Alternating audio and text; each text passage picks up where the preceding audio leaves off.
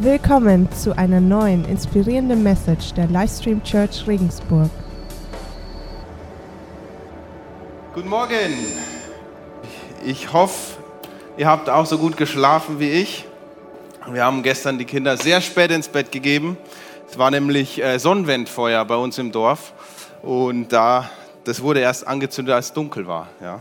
Da Aber es war gut, die haben heute bis acht gepennt. Äh, das war sehr schön. Äh, ja, Geschenke Gottes, das steht jetzt vielleicht hier so äh, als Überschrift, aber ich möchte erstmal wo ganz woanders anfangen.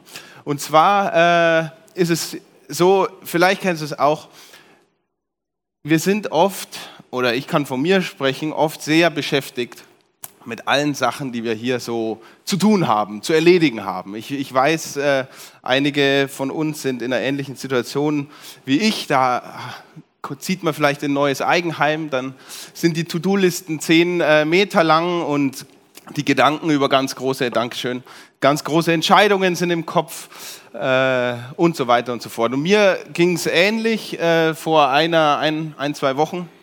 Bin nachts aufgewacht und ich konnte einfach nicht mehr einschlafen.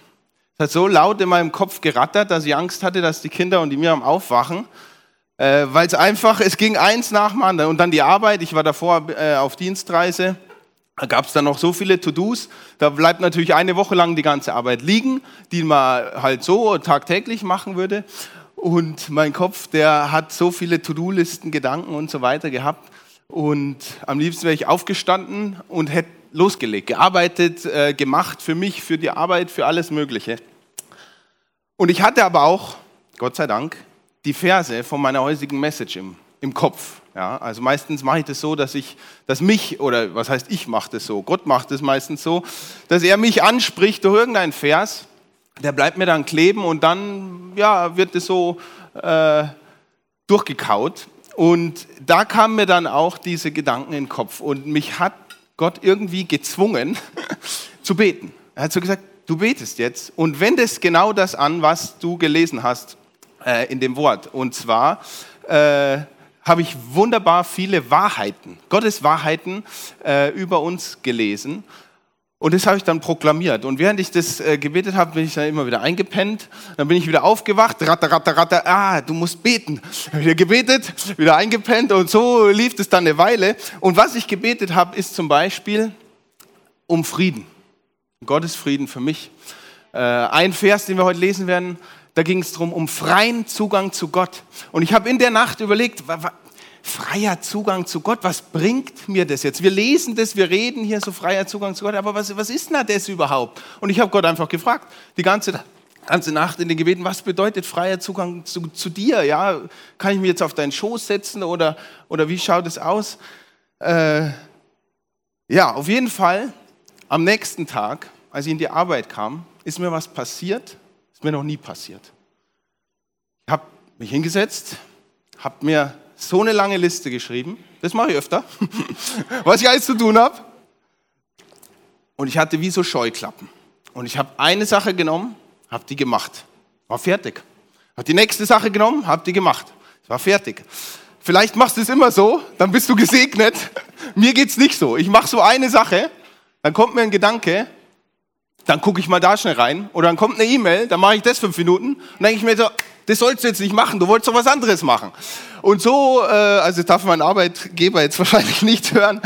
äh, nee, Spaß. Ich schaffe schon auch was in der Arbeit. Es ist nicht so, dass ich da, äh, dass ich da jetzt äh, ganz versag, hoffe ich zumindest. Aber an dem Tag, so habe ich noch nie gearbeitet. Ich war so ruhig, habe so viel geschafft und ich wusste irgendwie, es ist eine Ruhe, es ist ein Friede, den kann ich aus, aus mir nie und nimmer produzieren, weil das habe ich bis jetzt noch nie geschafft. Und in der Nacht, wo ich sehr schlecht geschlafen habe, plötzlich geht's, ja. Wow. Und da habe ich Gott einfach danken müssen. Da habe ich gesagt, wow, das ist ja genial. Ich danke dir, dass ich erleben durfte, dass die Dinge, die du in deinem Wort sagst, die himmlischer Natur sind, dass die wahr sind. Und dass die über dem stehen, dem Chaos stehen, das ich manchmal produziere in meinem Alltag oder einfach habe, das einfach auf mich einprasselt. Manchmal bist du oder ich gar nicht schuld, dass da Chaos um dich rum ist, sondern es kommt einfach. Ungefragt, ungefiltert, zack, und du bist drin. Und da gibt es aber mehr. Und vielleicht geht es dir ähnlich. Weiß nicht, Situationen im Alltag, die dich wie so eine Welle äh, unter Wasser halten oder Familienangelegenheiten können manchmal extrem kompliziert und kraftraubend sein. Und deine Gedanken sind da drin gefangen. Oder am Arbeitsplatz, vielleicht geht es dir ähnlich wie mir, du hast To-Do-Listen, nicht nur eine, du hast zehn To-Do-Listen, du machst eigentlich zwei, drei Jobs. Äh, und die Umstände um dich herum halten dich ziemlich fest und alles, was du in dir drin so bewegst, geht, geht genau darum. Ist ja auch logisch, ich kann dich verstehen, mir geht es ja oft so, so ähnlich, weil es uns einfach bewegt. Und es ist ja auch alles richtig so. Ist ja gut, darüber nachzudenken. Es wäre ja schlimm, wenn wir einfach sagen, oh, ist mir egal, ist mir egal, mache ich wann anders. Dann geht es uns ja irgendwann noch schlechter. Wir müssen ja hier leben, mit den Dingen zurechtkommen.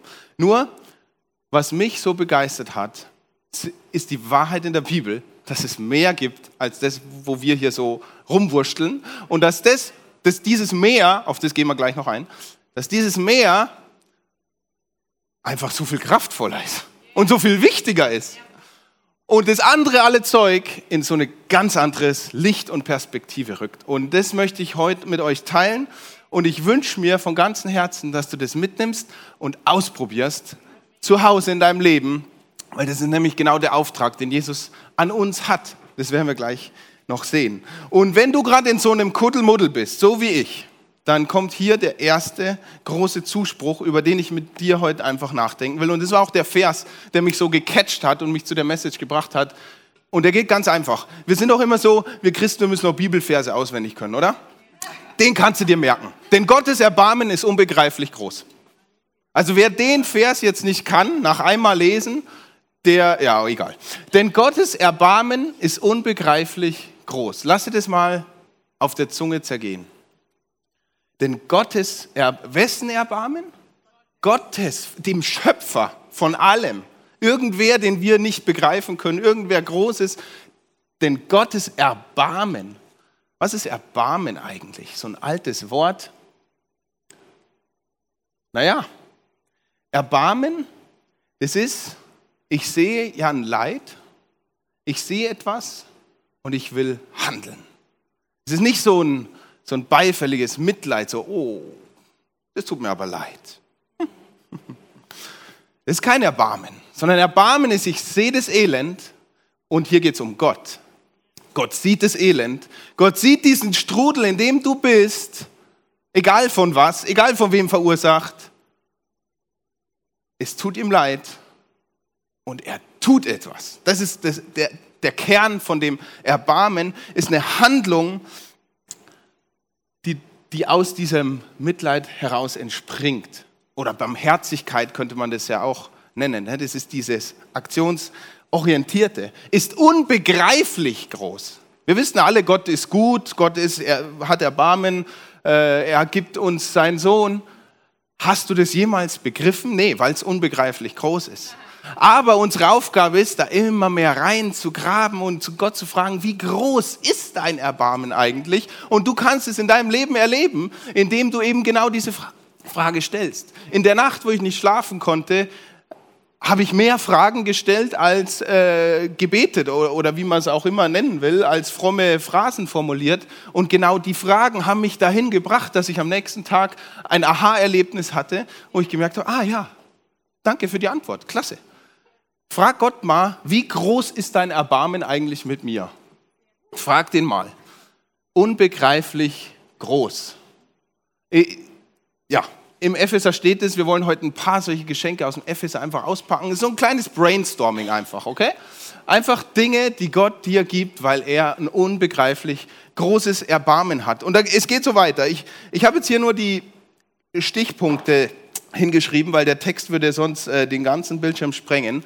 Aber wir befinden uns im Epheser im zweiten Kapitel und wir schauen uns jetzt einfach mal da ein paar krasse Sachen an, die einfach über dem stehen, wo wir uns so tagtäglich begeben und äh, ja, Probleme damit haben, Themen haben, uns umhertreiben lassen. Gleich danach heißt es, dass er uns geliebt hat, lebendig gemacht hat und errettet hat. Geliebt, lebendig gemacht und errettet. Gott hat dich geliebt und lebendig gemacht durch seinen Sohn Jesus Christus und errettet. Ich lasse es einfach mal so, so stehen. Dann geht es weiter. Da heißt es, dass er einen Platz für uns hat in der himmlischen Welt. Er hat dir einen Platz gegeben in der himmlischen Welt. Klingt ganz schön abstrakt, oder? Aber denk da mal drüber nach. Was bedeutet dieser Platz für mich in der himmlischen Welt? Wie wäre es, wenn du dich hier gerade unwillkommen fühlst? Aber du weißt ganz gewiss, bei Gott dem Vater habe ich jetzt schon einen Platz. Wie wäre es, wenn du hier ja, auf dieser Welt nicht weißt, wo du dich niederlassen sollst, wo dein nächstes Zuhause ist, wo, wo du innerlich vielleicht hingehörst. Vielleicht bist du umgezogen und die ganze Umgebung ist dir fremd, aber einen Platz hast du gewiss beim Vater im Himmel. Gibt es nicht eine andere Ruhe, einen anderen Frieden? Es löst die, dein Thema hier nicht, ja? Du bist immer noch umgezogen oder hast immer noch vielleicht Fragen im Kopf über deine Situation in der Welt, aber Du hast eine Wahrheit, die steht felsenfest, egal was sonst noch passiert. Und es ist, dein Platz ist in der himmlischen Welt fest und safe. Und daran können wir uns festhalten. Und ich bin mir sicher, wenn wir uns daran festhalten, dann hat es einen Einfluss auf den Trubel und auf die Gedankenkarusselle und auf alles andere, was uns hier irdisch so beschäftigt. Wenn mein Platz fest ist und mein Herz da gefestigt ist. Und es geht weiter. Unsere Rettung ist Gottes Geschenk an uns. Deswegen Gottes Geschenke an uns. Ja? Alle diese Dinge, die ich jetzt sage, die sind in dieser Errettung durch Jesus Christus irgendwo mit inbegriffen und es ist ein Geschenk. Ein Geschenk an uns. Einfach so. Ja? Ist doch gut, oder? Wer freut sich nicht über ein Geschenk? Gottes Geschenk an uns. Ich, ich reite so auf diesen Wörtern rum, weil dieser, lest mal zu Hause Epheser Kapitel 2. Und du liest es so drüber, aber du, in jedem Satz stehen solche Geschenke und solche krassen Wahrheiten. Wenn wir die tagtäglich wüssten, dann gehst du anders durch dein Leben. Dann gehst du anders durch deinen Tag, wenn du weißt, ich habe ich hab die Rettung.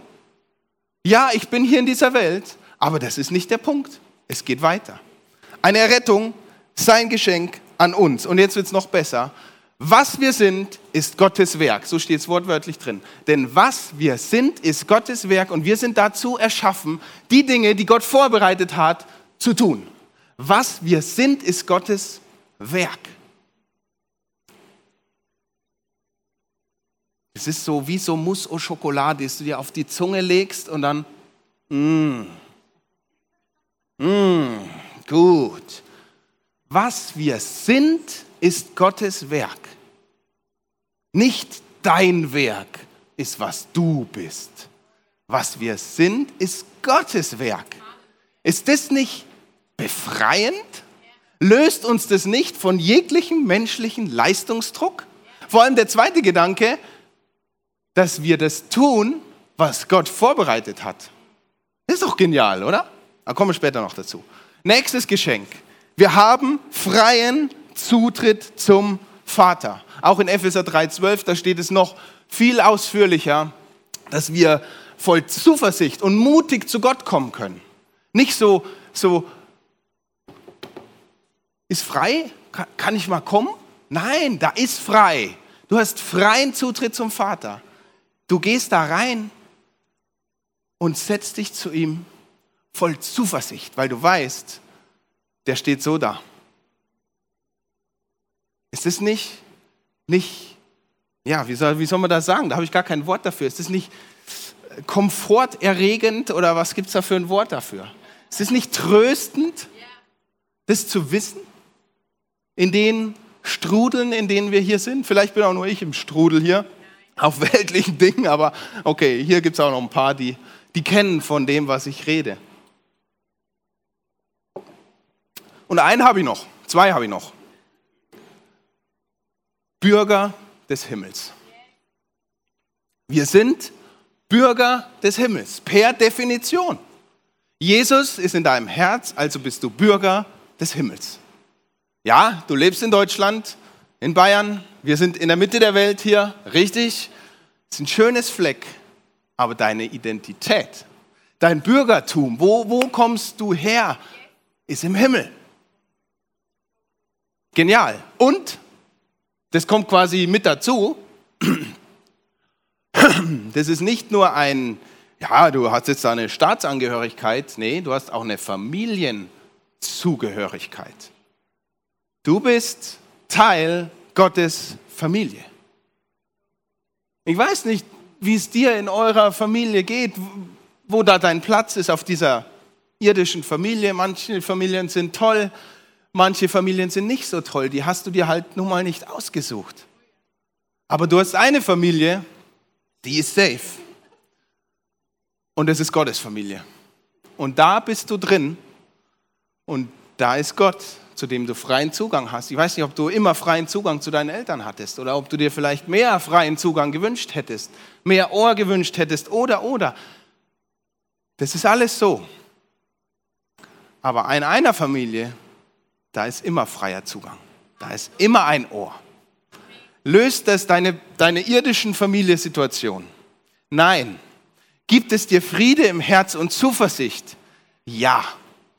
Kann es dir helfen, in den schwierigen Situationen, in denen du vielleicht bist, besser klarzukommen?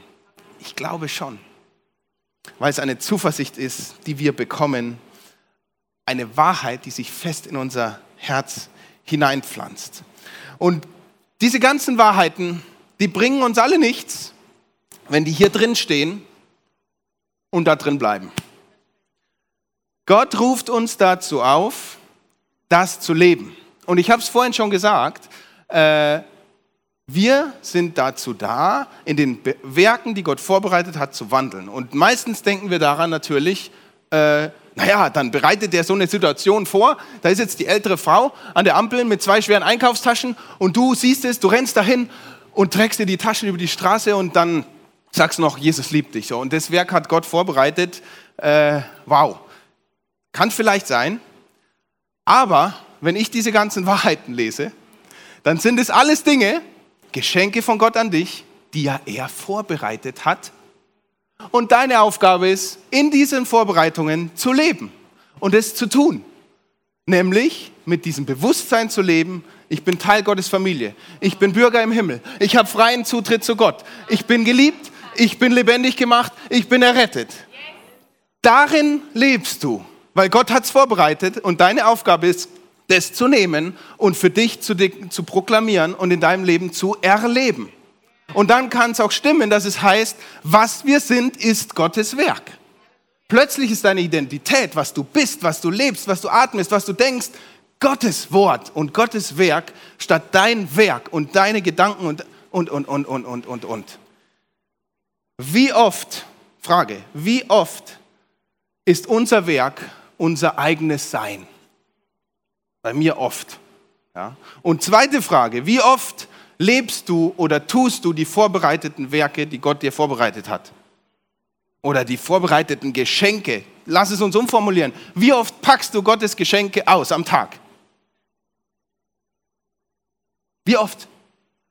Da sind so viele und ich im allen Ernst, lasst uns daran erinnern. Wir sind doch gemeinsam Gottes Familie. Das sind Geschenke, die liegen da und wir kämpfen alle, und ich spreche aus meinem inneren Leben und Herzen, und wir kämpfen alleine mit unserem Werk, mit unserem Sein in unserem Leben. Warum erinnern wir uns nicht hier mindestens sonntags, tagtäglich, wie oft hast du Gottes Geschenke letzte Woche ausgepackt? erinnert mich bitte, weil ich mache es viel zu selten, okay? Wenn ich es einmal mache, dann mache ich gleich eine Predigt drüber, weil ich so, weil ich so geflasht bin darüber, ja? Also komm, lasst uns mal Gottes Werk unser Sein sein, okay? Und da reintauchen. Das ist so viel Theorie. Ich wünsche mir für mein Leben, dass das 10.000 Mal mehr Praxis wird. Und es ist überhaupt nicht schwer. Das ist einfach nur, du kannst nachts nicht schlafen und du fragst Gott einfach, wie groß ist einfach eigentlich dein Erbarmen über mich? Ja? So einfach ist es. Stell dir einen Wecker um eins, renn einmal ums Haus, sodass du echt wach bist und dann fragst du Gott, Gott, sag mir, wie groß ist dein Erbarmen über mich? Und das machst du so lange, bis du wieder einschläfst. Und du wirst staunen. Und in dem Zusammenhang, ihr kennt alle Galater 2,20. Denn nicht mehr ich, nein, so rum geht's. Ich lebe, doch nicht mehr ich lebe, sondern Christus lebt in mir. Und für mich war das immer so ein Vers, immer im Zusammenhang mit Heiligung. Du musst heiliger werden. Ja, ja, stimmt alles. Ich will ja nichts dagegen sagen, aber für mich hat dieser Vers sich neu offenbart mit diesen Geschenken, die wir haben. Denn ich lebe hier auf dieser Welt, in dem Kuddelmuddel, in den Situationen, Umständen, für die ich oft nichts kann, die ich manchmal aber mir auch selber eingebrockt habe, sei mal dahingestellt aber nicht mehr ich lebe, sondern Christus lebt in mir. Hat es eine andere Perspektive? Also ich, für mich hat der Vers mit diesem Background viel mehr Lebendigkeit bekommen, viel mehr Realität bekommen, zu checken, Christus lebt in mir. Ja, es hat mit meinem Leben zu tun. Nicht mit meinem Glaubensleben. Oh, wir Christen, ah, das ist so schön. Dieses Wort Glaubensleben. Wie oft fragen wir das? Und wie geht es in deinem Glaubensleben? Ja, sind es zwei Leben oder was? Gibt es ein Leben und ein Glaubensleben? Also ich frage das auch oft. Ja, wenn man so Zweierschaft oder irgendwas, ja, wie geht es in deinem Glaubensleben? Ist doch eigentlich völliger Quatsch. Wie geht es dir in deinem Leben? Ja, und wenn dann dein Gegenüber kein einziges Geschenk auspackt oder dir erzählt von einem Geschenk von Gott, was er ausgepackt hat, dann erinnere ihn ganz höflich dran, dass da Geschenke gibt von Gott, die du auspacken darfst. Ja. Wie sind wir jetzt dahin gekommen? äh, ja, ich lebe, doch nicht mehr ich, sondern Christus lebt in mir. Ich war ja unterwegs. Das war auch vielleicht mit ein Grund. Ein bisschen gechatlaggt war ich schon. Ich war, äh, durfte für meinen Arbeitgeber in den USA unterwegs sein. Ich hatte dann Inlandsflug und saß da neben einem sehr interessanten älteren Herrn, der ist äh, zu einer Beerdigung geflogen, hat aber seine Stimmung nicht getrübt. War sehr redselig und ja, wir haben uns lange unterhalten. Ich wollte eigentlich die Predigt vorbereiten, aber egal. Und irgendwann war es dann mal stiller. Er hat ein bisschen geratzt, ich habe ein bisschen geratzt. Und auf einmal dreht er sich zu mir und sagt, You know what? Life is simple. You gotta play with the cards you were dealt. Also so im Sinne von, weißt du was, Life ist ja, äh, Leben ist sehr einfach. Du musst einfach mit den Karten spielen, die dir ausgeteilt worden sind. Und ich dachte mir so, hm. also irgendwie hat mich das gestört. irgendwie dachte ich, ja, er hat schon recht. Aber irgendwie auch nicht. Ja, du hast dir dein Leben nicht ausgesucht. Du hast dir deine Eltern nicht ausgesucht. Manche Situationen brechen über dich hinein, die du vielleicht jetzt nicht gewählt hättest, wenn du die Option gehabt hättest. Es ist dir schon irgendwas zugeteilt worden, ja. Deine Talente, dein Charakter, klar, man kann daran arbeiten. Manches bleibt dein Leben lang. Aber ich mit diesen ganzen Geschenken und Wahrheiten im Hinterkopf dachte mir so, was ist damit? Was ist mit diesen ganzen Dingen? Klar, jeder von uns hat sein Leben, aber, aber ist es wirklich alles? Die Karten, die du am Anfang deines Lebens und während deinem Leben ausgeteilt bekommen hast, ist es wirklich alles? Ich will das Beispiel jetzt hier nicht überstrapazieren, weil es funktioniert nicht. Das habe ich in der Vorbereitung schon durchdacht. Äh, aber trotzdem, mir kommt so vor, als wäre da noch so ein extra Stapel Karten. Ja? Sind die Bonuskarten. Und wenn du mit Jesus gehst in deinem Leben, dann kannst du immer von diesem Stapel ziehen. Immer. Immer, immer. Und du gewinnst dadurch vielleicht nicht in diesem irdischen Leben jetzt dein Spiel oder kriegst den größten Pott aus deinem Pokerspiel des Lebens, was auch immer. Aber dein Leben ist auch mehr als nur dieses eine Spiel. Es geht auch weiter als nur dieses eine Kartenspiel, wofür du jetzt vielleicht ein paar schlechte Karten auf der Hand hast. Und das verändert doch unsere ganze Perspektive. Und leider kamen mir diese Gedanken nicht während dem Flug. Ich hätte es ihm sehr gerne gesagt. Ich habe zwar den restlichen Flug, war nur ein kurzer Flug, aber trotzdem den restlichen Flug darüber nachgedacht. You gotta play with the cards you were dealt. Nein, nein, nein, da mache ich nicht mit. Wir kriegen andere Karten noch. Und von denen ziehen wir. Und das sind die, die wirklich zählen. Und das sind auch die Karten, die den Unterschied machen in unserem Leben. Ja? Was kannst du dafür, wenn der eine 4 Plus liegt vor dir? Ja? Dann ziehst du halt vier Karten.